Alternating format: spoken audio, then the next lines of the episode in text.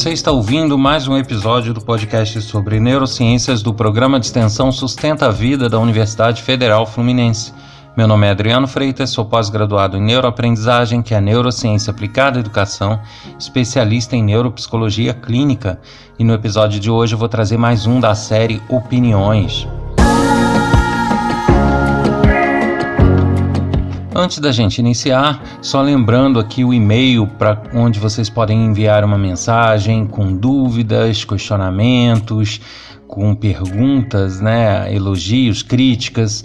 Quem quiser fazer alguma comunicação com a gente, basta enviar uma mensagem para podcast@sustenta-vida.com.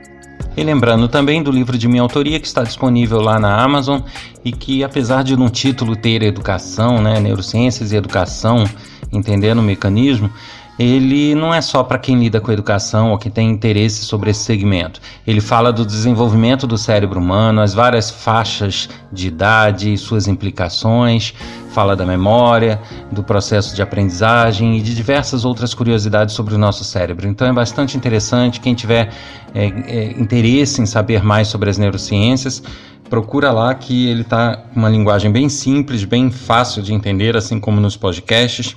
É, ele está disponível na versão papel e na versão eletrônica. Em alguns momentos, às vezes, a versão em papel se esgota, mas é sempre bom dar uma olhada lá quem tiver interesse, que de uma forma ou de outra vai encontrar.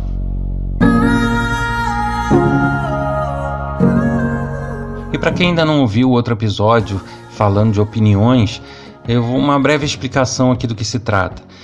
E na maioria dos episódios desse podcast eu trago alguns conceitos das neurociências, estudos, pesquisas, é, conceitos teóricos e, e tento é, falar sobre eles de uma forma bem prática, bem simples, para que todos entendam e conheçam um pouco mais sobre as neurociências e sobre os seus estudos. Porém, em alguns episódios, que eu denomino de opiniões, eu trago aí sim uma conversa minha com opiniões pessoais sobre determinado tema ou determinado segmento mas que são opiniões com base nos conhecimentos das neurociências. Eu coloco como opiniões porque eu não trago especificamente um conceito teórico ou uma pesquisa específica e falo sobre ela. Eu, na verdade, é, faço um apanhado de tudo que se estuda e tudo que eu acompanhei nesse período e falo com a minha visão sobre isso. Por isso, opiniões. E no episódio de hoje, é, o meu assunto talvez seja um pouco recorrente, talvez eu me repita em alguns pontos, é, mas eu resolvi adotar um tema que vem, sido, vem sendo recorrente nas mensagens que a gente recebe. Eu recebi várias mensagens solicitando é, um papo sobre a aprendizagem, sobre o processo de aprendizagem, sobre o processo de atenção, de foco nos estudos. E eu resolvi inserir isso no Opiniões justamente porque isso envolve, além de vários conceitos das neurociências, envolvem questões que fogem um pouco ao, ao à atribuição da neurociências, é, das neurociências, que é estudar né, os efeitos no cérebro. Ele entra um pouco em metodologias, ele entra um pouco na questão do dia a dia, do comportamento das pessoas, e isso vai um pouco além do que simplesmente estudar como funciona o mecanismo.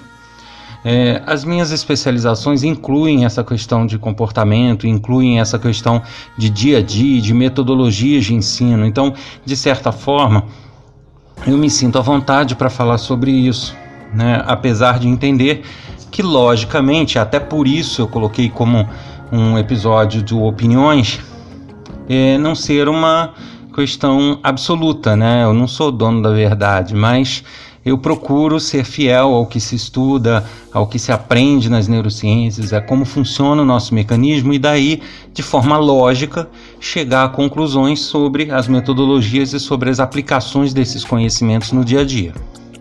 Então vamos lá. É a primeira coisa que se discute muito e que hoje em dia virou eu diria que até uma moda falar e, e, e virou um, um ponto base das metodologias atuais, é justamente o entendimento de que cada aluno ou cada pessoa que estuda, eu estou falando aluno, mas isso se aplica a todo mundo, né? Porque até na nossa vida cotidiana, um trabalho novo, alguma coisa que ocorre no nosso dia a dia que a gente precisa aprender, que a gente precisa se informar.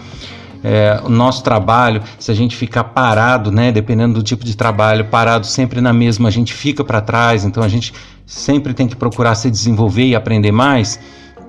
E esse aprendizado, é, muito se fala, ah, mas cada pessoa tem as suas características e suas limitações, e isso deve ser respeitado.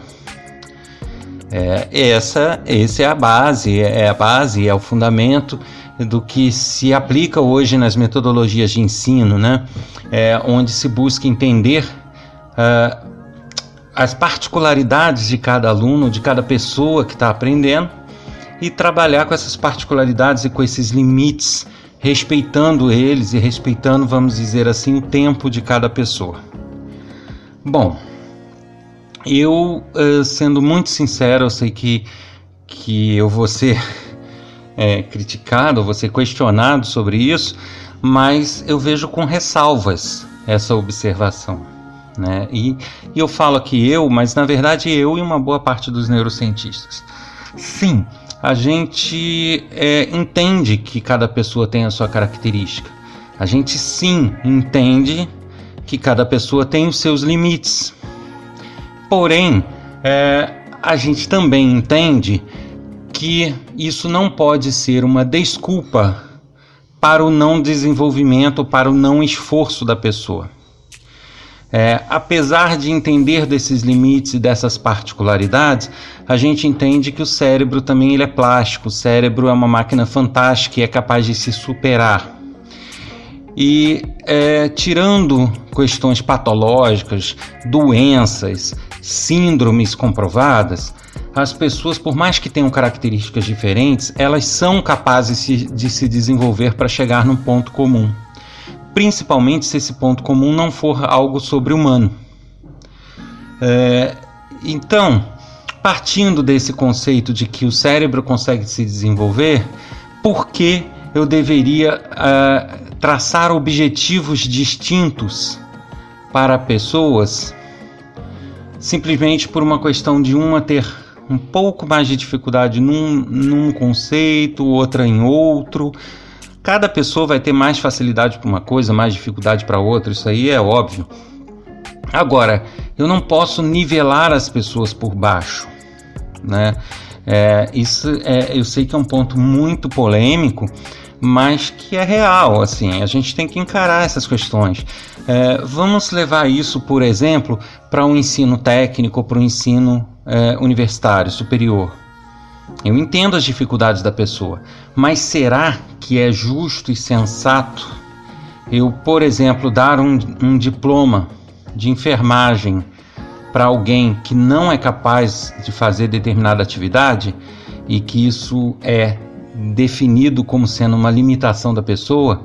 Ah, não, ela tem essa limitação, eu tenho que respeitar. Será que isso justifica que ela se forme em enfermagem e vá cuidar de vidas?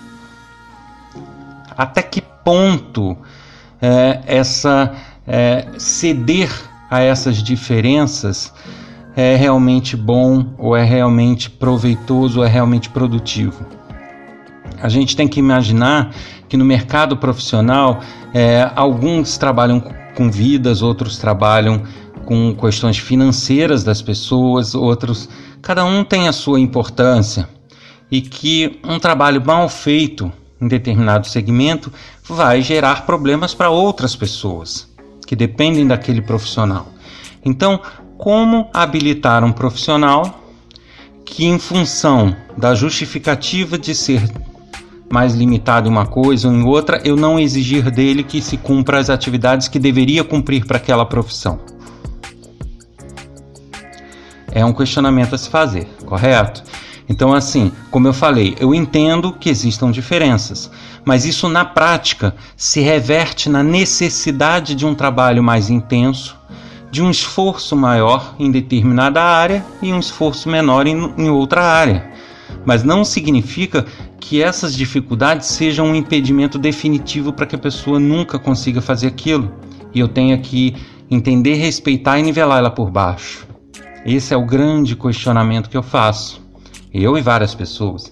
Então, a gente entende que, de novo, eu vou repetir o que eu já falei no início: casos patológicos, síndromes, doenças onde realmente não vai ser possível, as pessoas de fato precisam desse cuidado, precisam é, de ser inseridas nesse contexto, mas de uma forma a se respeitar esses limites, porque aí são limites que não dependem da vontade da pessoa, não depende do esforço da pessoa. Apesar de que muitos com esforço ainda, ainda assim conseguem. Mas mesmo assim, é, eu devo realmente respeitar e, e, e ter esses cuidados. Agora, pessoas que não possuem esses transtornos, não possuem essas doenças eu devo de fato abrir mão dos objetivos a alcançar em função das dificuldades pessoais de cada um? É esse o questionamento e é isso que eu não concordo bem. É, eu entendo que algumas pessoas possuem maior facilidade ou menor facilidade para exatas, para cálculos, para expressões matemáticas. Outros possuem maior ou menor dificuldade para questões da biologia, da história e assim vai. E em dados momentos, por exemplo, num curso profissionalizante ou numa faculdade de biologia, às vezes não, é, quase sempre, é necessário aprender fórmulas, aprender cálculos. Então, às vezes a pessoa é muito boa em biologia, mas não é boa em cálculos, então ela vai ter dificuldade naquilo mesmo cursando algo que ela gosta. Da mesma forma, o inverso. Agora, isso não pode ser um empecilho, isso não pode ser é, é, algo que não, então vamos deixar porque a limitação dela, ela sendo boa no resto, isso daí é, a gente no todo ela vai aprender bem. Ok, no todo ela vai aprender bem, mas uma dosagem de medicamento, uma dosagem de alguma substância que pode ser letal, ela vai precisar calcular. E se ela, se aquilo foi passado pano porque ela não, não era boa, como é que fica? Como que fica a atuação desse profissional? Né? Então, é, levando isso para as neurociências, como eu, eu falei, as pessoas, tirando esses casos patológicos, as pessoas elas são capazes sim de se superar e de aprender. E por mais que elas tenham resistências, dificuldades e tempos diferentes que as outras, elas são e devem ser capazes de alcançar os objetivos traçados. Até porque nenhum objetivo traçado na educação é inalcançável não são coisas sobre-humanas que ninguém é capaz de alcançar. Então, isso vai depender da vontade, do foco, da atenção e do esforço. Algumas pessoas, sem estudar, vão alcançar todos os objetivos. São pessoas que naturalmente vão desenvolver essas facilidades, possuem atalhos mentais e vão conseguir se desenvolver numa velocidade bastante boa. Isso é natural dessas pessoas, essa facilidade. Ótimo. Tem pessoas que vão ter todas as dificuldades do mundo, mas nem por isso os objetivos deverão deixar de ser exigidos dessas pessoas. Justamente para que elas possam ter aquela habilitação, para que elas possam realmente se desenvolver como pessoas. Se eu nivelo os meus objetivos por baixo, me nivelo baseado nas dificuldades das pessoas, elas não se desenvolvem, porque elas não têm nada a mais para para ser acrescentado para alcançar, porque é, o objetivo é o que ela já faz, se nivela por ela, entende? Então, o ideal é sim, ela tem que alcançar o objetivo. O que vai acontecer é que, ao contrário da outra que consegue alcançar sem esforço, essa vai precisar estudar, vai precisar ralar, vai precisar pegar aulas suplementares, vai, vai precisar ler materiais adicionais, ela vai precisar ter uma força de vontade ela vai precisar ter um trabalho maior, mas ela vai alcançar. Tá? Porque ela é humano. Por mais que os humanos tenham diferenças, a nossa estrutura é similar. Então a neuroplasticidade ocorre em todas, o desenvolvimento do cérebro ocorre em todos, com maior ou menor velocidade. Então não é desculpa não alcançar esses objetivos. Sempre deixando claro que os casos patológicos, síndromes e doenças são devem ser considerados à parte. Bom, e aí a gente entra numa outra questão, tá? Que também é um, um ponto muito polêmico. O, a, o sistema educacional brasileiro ele não se desenvolveu tá? Ele tá como estava no século passado, exatamente igual.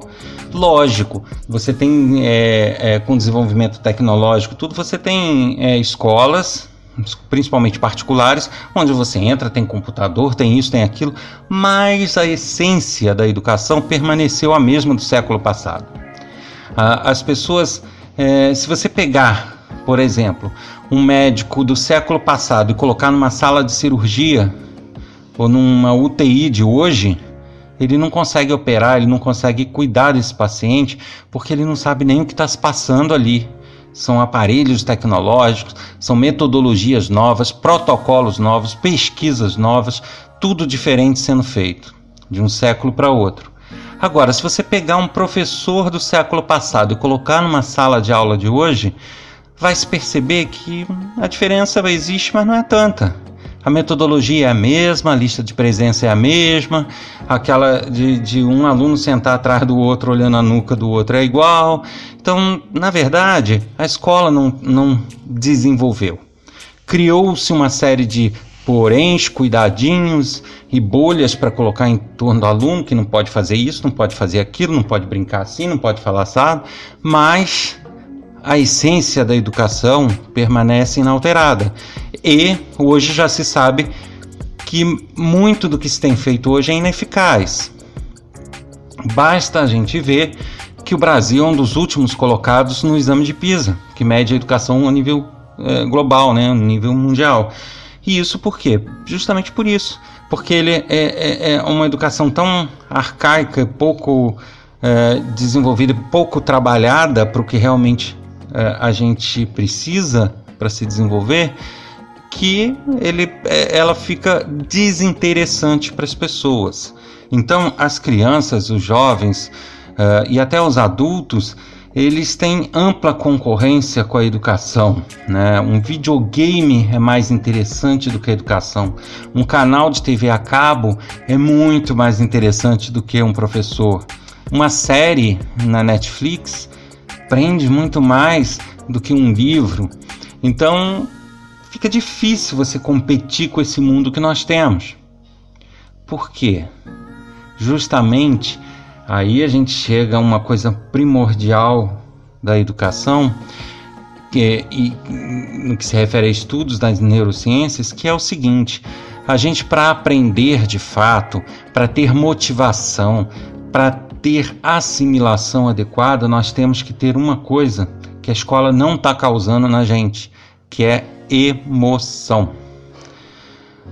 Para que o ser humano aprenda, para que o ser humano se motive, para que o ser humano memorize, ele precisa de emoção. E aí eu falo, né, eu vou me repetir isso, porque isso eu já falei em outro episódio, mas quando eu falo aqui em emoção, é, vale tanto a emoção boa, como gostar muito, estar empolgado, amar aquilo que está fazendo, como também a emoção ruim, odiar, ter aflição, é, ter medo, isso tudo também é muito impactante para o nosso cérebro, tanto as boas emoções quanto as ruins.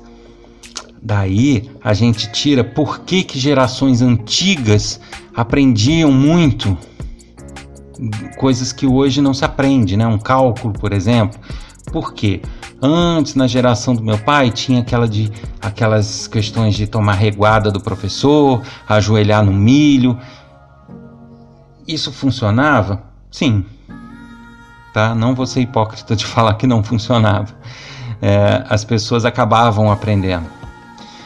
Não da melhor forma, não que a gente recomende isso, né? Eu não estou aqui para defender é, esse tipo de tratamento em sala de aula. Não, eu acho que não é isso que vai ser a solução.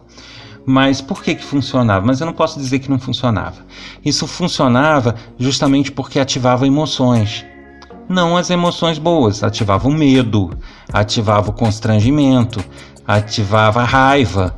Então uh, as pessoas aprendiam por emoção, mas uma emoção que a gente não quer provocar hoje em dia. E nem devemos, nem é justo que se provoque mas a escola deveria ter evoluído e transformado essa emoção ruim numa emoção boa, e foi aí que ela errou. A escola ela está é, sendo tratada e ela está sendo é conduzida pelos alunos, na sua maioria, como uma obrigação. Assim como os adultos vão para o trabalho, uh, quem estuda numa faculdade ou quem estuda na, na escola de nível fundamental, médio, estuda por obrigação, na sua maioria das vezes. E isso faz com que o estudo seja aquele estudo mais ou menos. Nem se gosta, nem se desgosta, apenas vai levando porque tem que levar. E aí, onde está a emoção? Não existe. Tá? À medida que as séries, os videogames, é, é tudo emoção. Né? As crianças adoram videogame. Por quê? Porque é tudo que o cérebro precisa. Precisa de desafio para se desenvolver. No videogame ele tem desafio. O cérebro precisa de novidades. No videogame ele tem novidades. Por quê? Passou uma fase, na outra fase tem coisas diferentes para ele fazer. Então é sempre é, novidade, né? Ele pode trocar de jogo. Então tem novidade, tem desafio, que são coisas que o cérebro adora. Agora na escola é o que? Obrigação, obrigação, obrigação e coisas que não estimulam ele a gostar. Por isso é que as pessoas precisam ter consciência de que a, o estudo, a aprendizagem vai muito além dos conteúdos teóricos, né? E, e obrigatoriamente deveria passar pelo quesito emoção e não estão passando. Muitos professores, obviamente, se desdobram, fazem inúmeras atividades e buscam a todo custo prender o aluno, prender a atenção e causar essa emoção. Porém, muitas vezes sem sucesso. Por que isso? Porque o que às vezes para ele desperta emoção, muitas vezes para o outro não. Ou seja, até para despertar emoção, para gerar atividades, há de se haver estudo, há de se haver habilitação, capacitação continuada para isso, há de se haver uma estrutura educacional que dê suporte a isso. E nós não temos, é cada um por si e Deus por todos. Então, tem professores que acabam se qualificando e conseguem fazer um trabalho de maior qualidade. Porém, outros, por mais que tenham boa vontade, muitas vezes ficam limitados nessa questão realmente fica complicado, né? E para fechar aqui esse papo, além disso que eu já falei, existe uma questão aí que poucos acreditam. É, o foco, a atenção, ela não é necessariamente inata da pessoa. Não é, ah, aquela pessoa já nasceu com uma capacidade de concentração melhor, aquela nasceu com uma capacidade de concentração pior. O nosso cérebro é capaz de aprender isso tá? É capaz de se desenvolver nisso. Mas o grande problema é que nossa, na nossa sociedade está muito mais fácil você dar um comprimido para a pessoa, transformar ela num robozinho e fazer ela fazer tudo que se quer e que se lixe o futuro dela, e que se lixe se realmente ela vai ter consequência por estar se drogando, né? Porque na verdade esses remédios que, que estimulam a atenção, que, que são neuroestimulantes, é, eles são têm uma composição muito próxima à cocaína. Né, são é, parentes das anfetaminas. Então você vai encher uma criança de anfetamina, encher criança de neuroestimulantes, quando na verdade isso poderia ser trabalhado de uma outra forma. Isso poderia estar sendo treinado, poderia estar sendo né, desenvolvido junto, com cuidado e com um trabalho constante e muito próximo à criança. Eu estou falando criança, mas vale para todos. E isso a gente não tem essa estrutura. Os pais não têm tempo, os pais não têm estrutura, a escola não pode, é, os profissionais que estão envolvidos querem mais é resolver tudo rapidinho, porque não querem perder tempo com as coisas. Então fica fácil para o médico, fácil para a escola, fácil para os pais enfiar um comprimido na criança e pronto e, e esquecem de um pequeno detalhe: as consequências, o preço que se paga por isso mais à frente. Né? Então, é, é, é um cuidado que se deve ter. Aí, quando eu falo que isso deve ser treinado, repito, vou fazer a mesma ressalva que eu fiz anteriormente. As pessoas, os seres humanos, não são matemáticos. O que serve para um não serve para outro. Os graus entre as pessoas são diferentes, né? Não significa que todas as pessoas podem ser treinadas. Então, existem casos em que não há outro jeito, que a única solução é o medicamento? Existe, óbvio. mas de forma alguma é o quantitativo de remédio que a gente está vendo por aí, não. Está sendo dado muito mais remédio do que deveria. Né? É, existem alguns estudos que é, chegam a um percentual de 85% de remédios é, desnecessários. Né? Eu estou falando remédios assim, neuroestimulantes, né? É, Ritalina, Concerta, esse tipo de medicamento. Então, dar uma medicação para algo que poderia ser resolvido de outra forma. É muito alto esse índice. Isso significa que são crianças, é, são, é, é uma geração que a gente está formando que a gente não sabe o que vai ser quando adulto. Porque não existem estudos a longo prazo desses medicamentos ainda.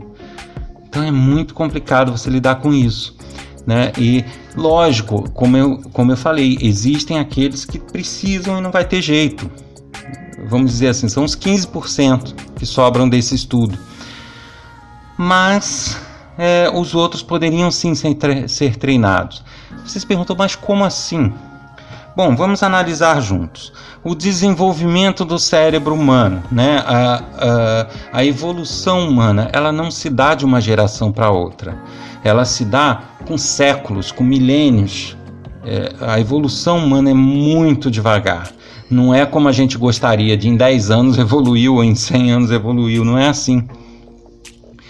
Porém, a nossa tecnologia, o nosso dia a dia muda a cada ano, a cada dois anos, a cada três anos, numa velocidade absurda.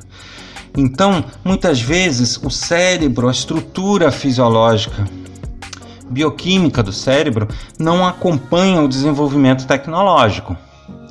Isso significa o quê?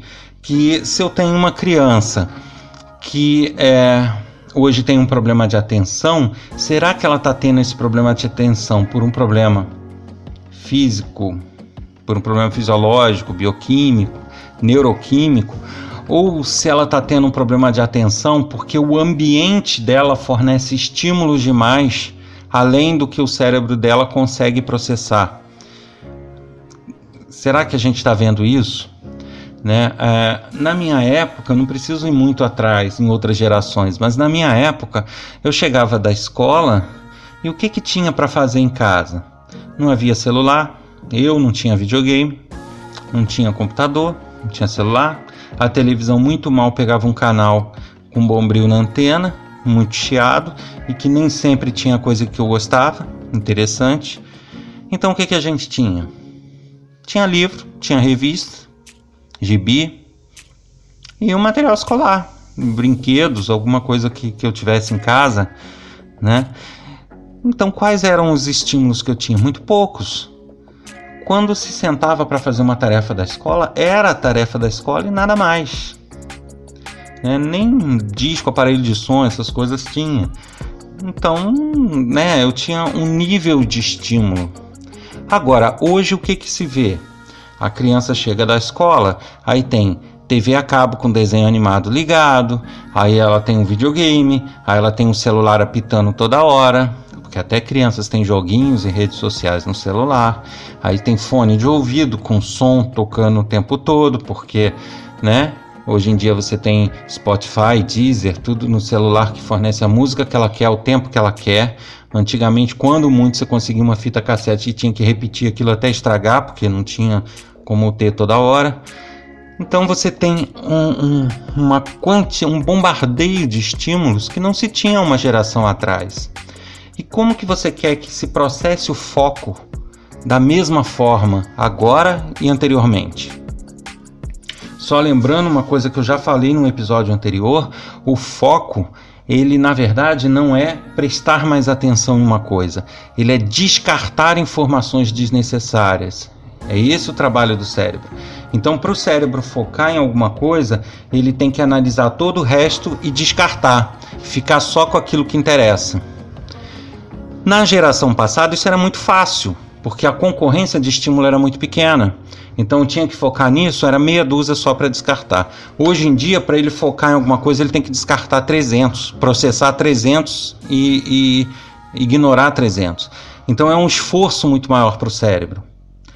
Um cérebro mais eficiente, de uma pessoa que já tem maior eficiência nisso, vai tirar de letra. Porém, um cérebro de uma pessoa que tem um, um, problema maior nesse descarte, que tem um processamento mais lento, ele vai ter mais dificuldade. Então, é, como que eu resolvo isso? Dando remédio para ele ou diminuindo os estímulos do ambiente? Estudando num lugar que não tenha TV, que não tenha som, que não tenha celular por perto, nem videogame. Né? Mesmo que ele não tenha essas coisas por perto, ele tem que ser treinado a não querê-las, porque senão ele fica lá num ambiente fechado, ok, mas ele fica com a cabeça lá longe. O que, que será que está acontecendo na rede social? Será que fulano curtiu, não curtiu? Não, ele tem que ser treinado a aquele momento ele estudar. E será que esse trabalho está sendo feito? Esse cuidado com os estímulos, esse trabalho de né, treinar o foco e treinar a atenção para o que se precisa? Eu, eu falo de criança, mas isso vale para adultos, isso vale para todo mundo. Né? No nosso dia a dia corrido com bombardeios de estímulos, será que muitas dessas pessoas que, tá sendo, que estão sendo medicadas não precisavam apenas de uma readequação da rotina e de um treinamento de foco, de atenção? Fica aí a pergunta. Sempre eu faço aqui, antes de terminar, aquela velha, aquele velho adendo que eu já repeti várias vezes e vou deixar claro, porque senão as pessoas caem matando em cima. Lógico que eu entendo que existem casos patológicos, né, neuroquímicos que precisam da medicação, né, assim como é, na questão do, da velocidade de aprendizagem, dos objetivos, eu sei que existem pessoas com transtornos e com problemas que precisam realmente ter um objetivo re é, readequado às suas necessidades. Mas eu falo aqui no geral da população, é, desconsiderando esses casos. Né? Eu falo no geral e claro que nesses casos existe um tratamento especial específico para elas. Isso é sensato. Mas eu deixo esse questionamento: será que estamos lidando corretamente com a educação? Estamos lidando corretamente com esses problemas de atenção? Fica aí essa pergunta.